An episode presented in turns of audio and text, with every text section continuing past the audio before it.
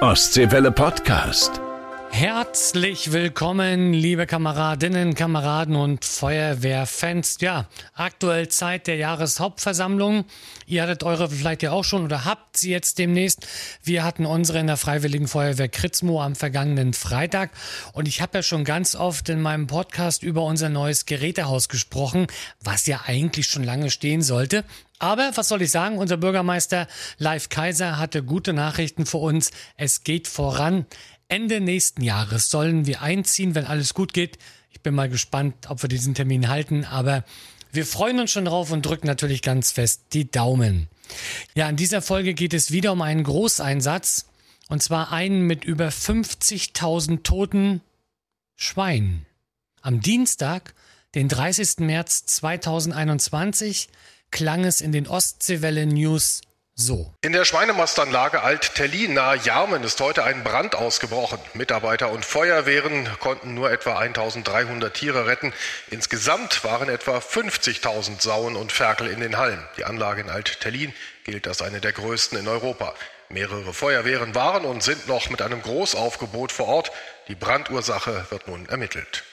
Gerhard Vockelmann, Amtsverführer vom Amt Yamen Tuto war Einsatzleiter. Er berichtet in dieser Podcast-Folge über den aussichtslosen Kampf gegen die Flammen, Mängel im Brandschutz und Schwein, die den Kameraden das Leben schwer machten. Es geht, wie gesagt, um den Brand in der größten Schweinemastanlage Europas in Altelin im Landkreis Vorpommern-Greifswald. Jetzt noch was Erfreuliches und zwar Glückwunsch an die Freiwillige Feuerwehr aus Sagat. Für sie gibt's morgen ein neues HLF 20 von Rosenbauer. Innenminister Christian Pegel kommt persönlich vorbei, übergibt das Fahrzeug an die Kameraden. Ab 11 Uhr steigt dann auch eine Party am Gerätehaus. Jetzt aber viel Spaß mit Folge 67. Wassermarsch, der Podcast für die Feuerwehren in Mecklenburg-Vorpommern. Ich bin zu Gast in Jamen an der wunderschönen Peene und habe neben mir sitzen Gerhard Fockelmann. Er ist Amtswehrführer im Amt Jamen-Tuto. Und ich glaube, wir kommen mit zu einem der größten Brände, die es hier bei uns auch in Mecklenburg-Vorpommern gab. 30.03.2021. Es war gegen 9 Uhr. Da haben auch bei uns dann sofort im Sender die ersten Hörer angerufen, die auf der A20 unterwegs waren. Ey, hier brennt's. Eine riesengroße Rauchwolke zu sehen.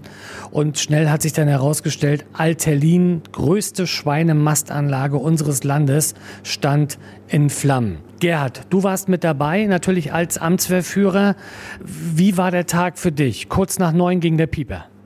Um kurz nach neun ging der Pieper, genau, und äh, wurden alle Einsatzkräfte, alle Feuerwehren des Amtes Jamen Tuto, das sind vier, auf insgesamt sieben Standorte verteilt, komplett alarmiert mit Vollalarm und sind dann zu dem Objekt hingefahren. Wie war es für dich persönlich? Bist du erst noch zum Beispiel hier in die Feuerwehr nach Jam oder ähm, wie, wie, bist du los? Weil es stand ja sicherlich in der Alarmierung Feuer groß, Schweinemastanlage Altelin. Es stand drin äh, Feuer groß Saunanlage Altelin, genau.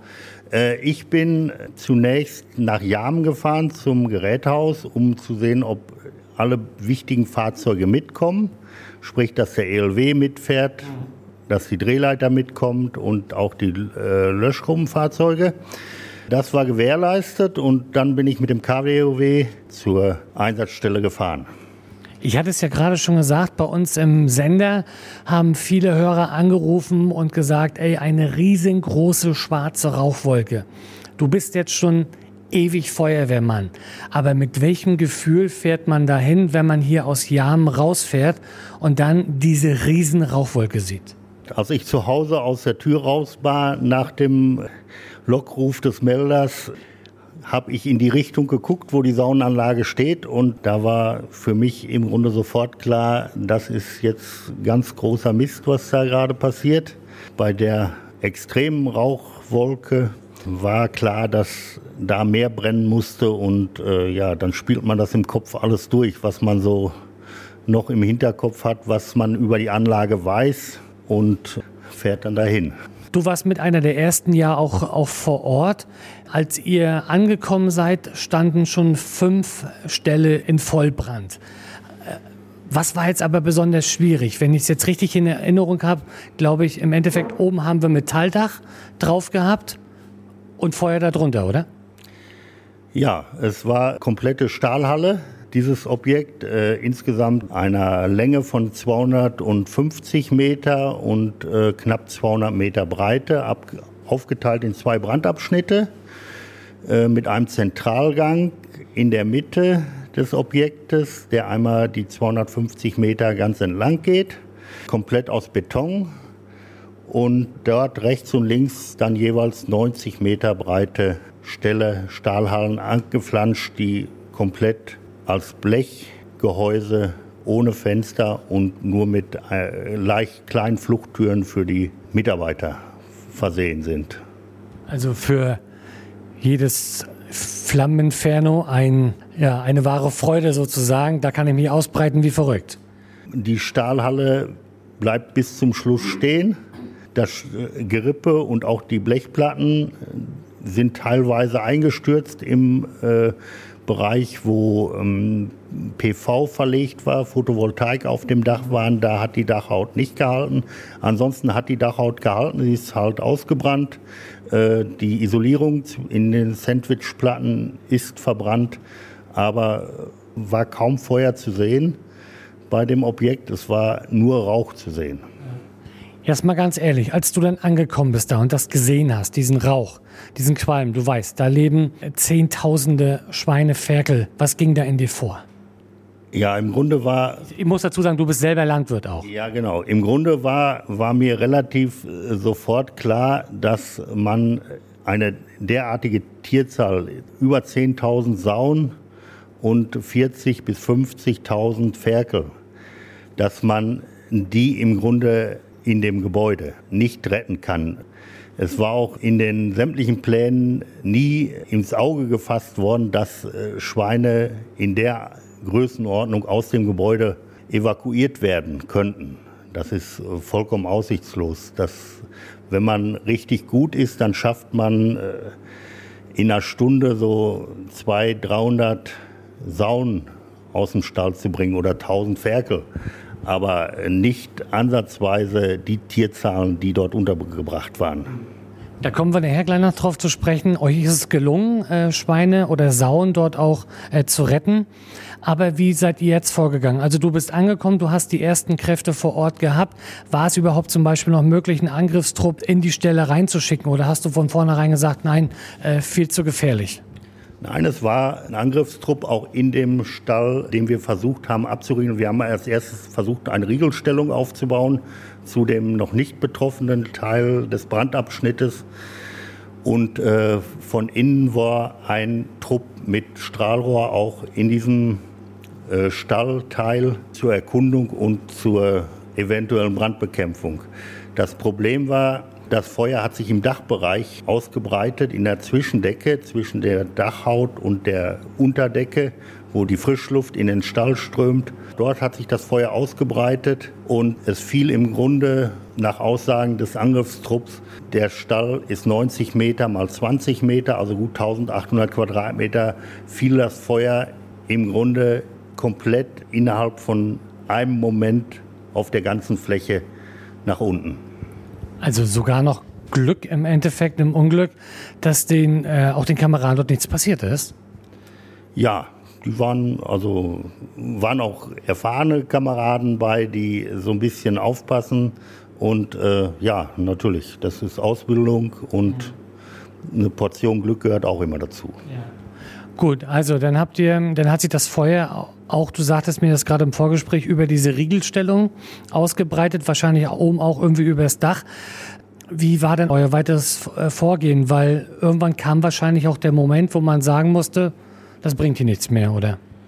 Ja, nachdem die Riegelstellung übersprungen hatte, war uns im Grunde relativ schnell klar, dass das Gebäude, was es versprach, laut Brandschutzplan nicht hielt. Und in dem Moment äh, hat der Betreiber dann die äh, Aufforderung erhalten mit seinen Mitarbeitern, das waren insgesamt 15, die da äh, über Tag vor Ort sind, anfangen, äh, die Rettung von Sauen vorzubereiten und durchzuführen. Da kommen wir gleich noch drauf zu sprechen in unserem zweiten Teil, wie es euch dort gelungen ist, auch diese äh, Schweine äh, zu retten. Jetzt brauchen wir uns jetzt vormachen, wir haben tagsüber 9 Uhr. Da guckt man in eine Feuerwehr rein, da hat man nicht genug Personal. Ich glaube also, keine Feuerwehr rückt in voller Stärke aus, wenn um 9 Uhr der Pieper geht. Wie war es bei dir personalmäßig? Hattest du noch Möglichkeiten, konntest auf Reserven zurückgreifen? Wie war es mit den Artenschutzgeräteträgern? Weil gerade bei so einer Rauchwolke braucht man wahrscheinlich auch den einen oder anderen. Ja, das Objekt liegt ja relativ weit außerhalb. Deswegen ist die Erreichungszeit zehn Minuten sowieso utopisch schon mal erst. Und äh, die Löschgruppen hatten im ersten Moment innerhalb der ersten zehn Minuten alle Probleme, eine Gruppe aufs Fahrzeug zu kriegen. Aber nach einer halben Stunde äh, waren so viele Einsatzkräfte vor Ort, wie auch im Grunde für den Einsatz gebraucht wurden, wie auch der Fahrzeugbestand hergab. Sprich, es waren gute zwei Züge vor Ort. Hattest du, als du gekommen bist, auch noch gleich Unterstützung von woanders her äh, organisiert? Also ich sag mal vielleicht, dass man sagt, wir brauchen noch Tanker oder Stichwort Drehleiter oder wie war das zum Beispiel auch mit der Löschwasserversorgung hier? Ja, die Löschwasserversorgung war ausgezeichnet. Also das äh, wenigstens etwas. Wenigstens etwas, ja, das, äh, das war ausgezeichnet. Angesichts der Lage was man sah, wie ich eintraf, dass große Dachflächen in, in Brand standen, wurde eine zweite Drehleiter alarmiert sofort. Und ansonsten wurde dann im weiteren Verlauf ein weiterer Einsatzabschnitt aufgemacht und da wurden dann noch Kräfte durch die Leitstelle nachalarmiert. Also Drehleitern sind gekommen, Personal wurde nachalarmiert. Jetzt das Spannende aber auch noch auf dem Gelände sind nicht nur zehntausende Schweine äh, untergebracht und Ferkel, sondern direkt neben dem brennenden Stall eine Biogasanlage. Jeder Einsatzleiter, der das jetzt hört, sagt sich, ach du Scheiße. Da sprechen wir gleich drüber, was da passiert ist. Jetzt geht's aber erstmal in die Ostseewelle Nachrichtenredaktion zu den Feuerwehrnews aus unserem Land. Wassermarsch. Neues aus unseren Feuerwehren. Ich bin Ingo Lorenz. Im Landkreis Nordwestmecklenburg wurden jetzt zwei neue Fahrzeuge für den Katastrophenschutz übergeben. Ein neues Löschfahrzeug steht jetzt in Wismar bereit, ein Wechselladerfahrzeug in Gadebusch. Landrat Schomann ist stolz. Ich bin sehr glücklich und dankbar, dass wir zwei neue Fahrzeuge in Betrieb nehmen konnten, einmal vom Bund und einmal vom Land für unseren Katastrophenschutz im Landkreis. Wir sind ja auch gerade dabei, ein Gefahrenabwehrzentrum neu zu entwickeln, neu zu bauen. Mit Beschluss des Kreistages wurde das jetzt entsprechend initiiert, sodass wir auch unseren Bevölkerungsschutz wieder ja, an die neuesten Standards äh, bringen können äh, und wollen. Deshalb auch tolle Fahrzeuge für den erweiterten Löschzug, der jetzt in Wismar erneuert wurde und auch die Logistiktruppe am Standort in Gardebusch. Die Jugendfeuerwehr in Blumenhagen an der Seenplatte konnte sich jetzt über neue Jacken und Pullover freuen. Dazu gab es einen Erste-Hilfe-Rucksack für die zwölf Jungen und Mädchen. Neue Jacken gab es auch für die Mitglieder der Freiwilligen Feuerwehr Kroko Schmarso. Die Anschaffung der 41 Jacken wurde durch Spenden finanziert. Für Feuerwehrmann Dieter Törber aus Zarrentin am Schalsee gab es jetzt die höchste Auszeichnung der Stadt.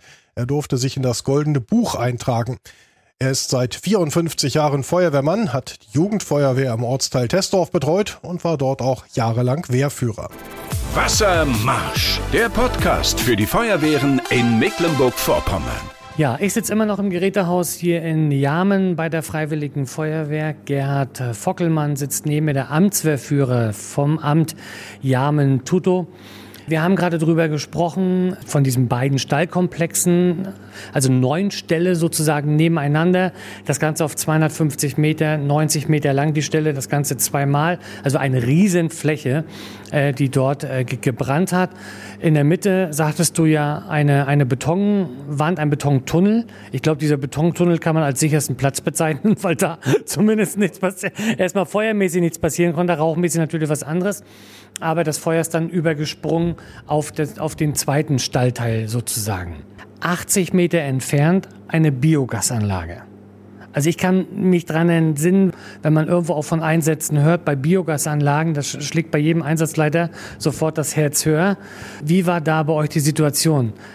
Ging dein Puls auch ein bisschen höher äh, mit dieser Gefahr natürlich? Wir äh, reden über Funkenflug, wir reden über, über äh, Sachen, dass es überspringen kann. Oder was hast du auch dann entschieden, um halt zu verhindern, dass ja, diese Biogasanlage, du sagtest gerade, die Polizei hat dir gesagt, die haben Schiss gehabt, dass das Ding auch noch in die Luft fliegt. Ja, die äh, wurden auf einmal ganz anhänglich bei mir. Wir haben dann, wie das Feuer, wie man merkte, es äh, springt da von Stall zu Stall weiter, haben wir sofort einen dritten Einsatzabschnitt äh, aufgemacht und dort mit Kräften aus Tuto noch und aus dem Amt Anklam Land haben wir äh, da noch einen dritten Einsatzabschnitt aufgemacht und die Biogasanlage im Grunde gekühlt, das ganze Objekt feucht gehalten. Biogas ist ja immer so eine Geschichte kann ja was passieren, aber Gott sei Dank war in diesem Fall der Abstand, die 80 Meter zwischen dem Stallanlage und den Fermentern ausreichend, dass da dann nichts passiert ist, dass man das halten konnte. Und wie du auch sagtest, wahrscheinlich auch ein großer Vorteil gewesen, äh, genug Löschwasser in diesem Fall, dass ihr also da aus dem Vollen schöpfen konntet sozusagen, um es zu verhindern. Wir hatten ja vorhin schon drüber gesprochen, hattest du ja gesagt, das Feuer geht also auf diese zweite Stallhälfte sozusagen äh, über. Das habt ihr dann natürlich auch mitbekommen die Sauen müssen raus oder zumindest versuchen, diese Sauen rauszukriegen. Du bist selber Landwirt, du hast mir gesagt, du hast mit äh, Schweinen Erfahrung. Ich kann mir vorstellen, dass es nicht so einfach ist, da so, ein, so eine Sau da aus dem Stall zu kriegen. Nein, äh, Sauen sind keine Fluchttiere einfach. Erstens kriegen sie bei Feuer auch relativ spät mit, dass Feuer ist, weil äh, sie liegen eben mit der Schnauze unten an der Erde, wo ja lange Zeit immer noch äh, gute Luft auch ist. Und dann, wenn sie getrieben werden, sie versuchen immer wieder in ihr bekanntes, in ihren Stall, in ihre Bucht zurückzukommen, weil das also, kennen sie, das, da sind sie sicher. Also war das jetzt auch so, auch bei dem Brand selbst? Ihr habt die raus und die haben wieder versucht reinzukommen oder was? Ja, natürlich. Sie äh, erstmal schon alleine bis zur Tür, wo es nach draußen geht zu diesen kleinen Türen, das sind keine Riesentore gewesen, das sind ganz normale äh, 100er Türen oder sowas gewesen, 1 Meter Türen. Und äh, ja, selbst wenn sie dann draußen waren, dann versuchten sie ja immer wieder auch teilweise zurück in den Stall zu gelangen. Das ist einfach so bei Sauen und Anschließend ist natürlich, wenn sie draußen sind, weil es sind draußen keine äh, Stalleinrichtungen oder Färche irgendwo, dass man sie einsperren kann, denn die haben dann anschließend auf diesem gesamten Gelände, was eingezäunt ist, sind sie umher vagabundiert, die Schweine, und haben da mehr oder weniger Unfug gemacht. Wie, was machen Schweine von Unfug, außer irgendwo mit, mit, mit, mit der Rüsselnase da drin rumzumachen? Oder haben die euch sogar geärgert? Ja, doch. Also so ein Schwein ist neugierig, ohne Zweifel. Und wenn da so ein Schlauch liegt, der ist schon mal erst interessant. Und da kann man auch dann drauf rumbeißen, kann man sich mit beschäftigen. Und äh, es ging so weit, dass die sogar Verteiler zugedreht haben. Schweine. Blöden Schweine. Natürlich, ist, ist so, aber man kann ihnen keinen Vorwurf machen. Ne? Und äh, ja, das, das ist eben die Schwierigkeit. Äh, nachdem die Schweine draußen waren, nachdem der Entschluss gefasst war im Grunde kein vernünftiger Feuerwehreinsatz mehr möglich zu fahren, weil das war dann wirklich nur noch Behelf, weil die Schweine stellten sich im Weg, die gingen nicht an der Seite. Dann gibt es Rangkämpfe unter den Saunen und das ist auch durchaus gefährlich äh, für Personen, die jetzt da nicht so äh, Firmen sind mit Schweinen. Sobald die dann draußen sind, ist da im Grunde der Einsatz gelaufen, der Feuerwehreinsatz, der vernünftige. Gut, Biogasanlage geschützt, 1300 Schweine ungefähr konntet ihr äh, retten bei diesem Einsatz. Die Stallanlage komplett ausgebrannt, da war also nichts mehr äh, zu retten. Wie ist das jetzt für dich? Du bist selber auch Landwirt. Da kommen Zehntausende Schweine ums Leben. Man sagt natürlich, das ist irgendwo ein, Sachgegenstand. In diesem Fall Menschenleben zählt höher. Brauchen wir nicht drüber reden. Aber hat man da trotzdem, sage ich mal, ich will nicht sagen, Mitleid ist vielleicht ein falsches Wort, aber, aber denkt man da trotzdem, gerade du auch als Landwirt dann nach und sagt sich, ey, scheiße, warum eigentlich? Ja, natürlich hat man Verantwortung, ist auch ein Lebewesen und da übernimmt der Mensch Verantwortung für, wenn er es hält. Es war ja auch versucht worden, über Gutachten nachzuweisen im Vorhinein, dass eben dieses Szenario gar nicht passieren kann. Ist das wieder erwarten dann doch passiert und natürlich, das äh, geht allen Kameraden auch, äh, ist das an die Nieren gegangen. Mhm. In der Größenordnung Tiere eben zu Schaden gekommen sind und verreckt sind in der Anlage, aber es war leider keine andere Möglichkeit, da mehr Tiere rauszuholen. War das jetzt zum Beispiel auch für die Kameraden eine Situation, womit sie sozusagen zu kämpfen hatten? Auch dieses, ich kann mir vorstellen, dass da auch Gerüche eine Rolle spielen, dass da auch Quieken zum Beispiel von diesen Schweinen, äh, die ja da in diesem Stall entweder verbrannt sind oder halt durch die Rauchgase halt ums Leben gekommen sind. Äh, habt ihr dort im Nachhinein zum Beispiel auch noch zusammengesessen? Habt ihr möglicherweise auch den PSNV noch mit rangezogen?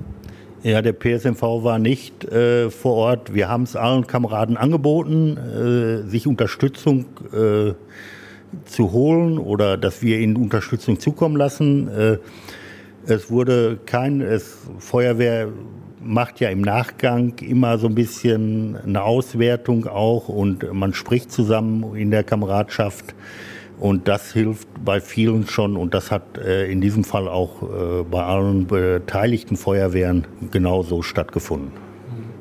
Hattet ihr sonst Probleme bei diesem Brand, möglicherweise, was ich zum Beispiel Gaffer, die euch da geärgert haben? Ja, natürlich. Äh, beispielsweise im Nachgang, als die Brandsicherheitswache da war, die war noch anderthalb Tage vor Ort. Da ist versucht worden, nachts über die Zäune zu steigen und da aufs Gelände zu gelangen, was natürlich in einem Chaos, was dort herrschte, auch für diese Personen äh, gefährlich wäre. Und äh, außerdem war Brandursachenermittler noch nicht äh, da, dass da schon welche versuchten, aufs Gelände zu gelangen. Das war natürlich nicht schön. Macht man sich dann doch Gedanken, warum machen das Leute jetzt noch und versuchen jetzt irgendwas noch Bilder zu bekommen oder sowas. Das ist natürlich ärgerlich. Wenn du jetzt im Nachhinein das Ganze siehst, mittlerweile sind ja über zwei Jahre, fast drei Jahre vergangen. Ähm, welche Lehren habt ihr aus diesem Großbrand mit diesen Zehntausenden toten Schweinen äh, ja, getroffen, gefunden auch? Ja, es sind äh, einige Lehren gezogen worden, die auch umgesetzt werden. Zum großen Teil eben im äh, vorbeugenden Brandschutz, weil im abwehrenden Brandschutz waren wir bei der Anlage verloren. Mhm. Einfach weil die Brandabschnitte mit mehr als zwei Hektar, mehr als 20.000 Quadratmeter einfach viel zu groß gewählt sind, um äh, da effektiv was retten zu können. Realistische Brandabschnitte, vernünftige, wie das ja auch bei der Biogasanlage funktioniert hat, vernünftige Abstände zwischen den Brandabschnitten fordern, vernünftige Umfahrungen, Feuerwehraufstellflächen war ein Thema, was dort nicht gut war um einfach ein vernünftig koordiniertes Arbeiten äh, zu gewährleisten. Realistische Brandabschnitte, das ist im Grunde das, was die Lehre aus diesem Objekt äh, gezogen werden kann. Und man muss das Undenkbare denken. Es war immer gedacht worden, in diesem Dachbereich ist kein zündfähiges Material, auch nichts, was brennen kann und kein Zündfunke. Von daher wurde dieser ganze Dachraum, wo sich das Feuer dann ausgebreitet hat, äh, nicht groß beachtet in den sämtlichen Brandschutzgutachten. Und wie gesagt, das undenkbare Denken und trotz alledem. Also große Lernen im Endeffekt auch äh, daraus gezogen im Moment noch völlig unklar, ob wieder so eine große Anlage hierher kommt. Die Begeisterung hat sich ja in der Gemeinde, in der Region von Anfang an sozusagen in Grenzen gehalten. Was hoffst du selber? Wahrscheinlich auch, dass nee, da nichts mehr kommt. Ja, jedenfalls nicht wieder so etwas. Äh, natürlich äh, kann auch wieder was Neues entstehen aber dann ein bisschen realistischer das Ganze angehen und äh, nicht dann nur auf die letzte Mark gucken, dass das billig gebaut wird, dass es effektiv ist, sondern auch, dass man im Falle einer Havarie wirklich auch äh, was zu retten hat und nicht nur beistehen kann und das Ganze beobachten kann, wie es ausbrennt. Ja. Gerhard, dann danke ich dir für diese Einblicke in diesen Großbrand vom 30. März 2021. Schweinemastanlage Altelin, Zehntausende tote äh, Schweine, ein Riesenschaden, Millionenschaden, der im Endeffekt auch entstanden ist. Aber das Wichtigste, sagtest du mir ja auch noch, ähm, dass im Endeffekt, ja, es gab zwei leicht verletzte Feuerwehrleute, die sich das Bein ein bisschen wehgetan haben, aber dass niemand sozusagen äh, menschlich zu Schaden gekommen ist, das ist, glaube ich, auch sehr, sehr wichtig. Ja, ich sage ganz lieben Dank, wünsche eurer Feuerwehr, wünsche dir natürlich alles Gute, ja, und für die nächste Zeit gut Schlauch. Ja, vielen Dank. Äh, wir hoffen auch, dass wir sowas nicht noch mal erleben dürfen. Ich drücke euch die Daumen. Ostseewelle Podcast.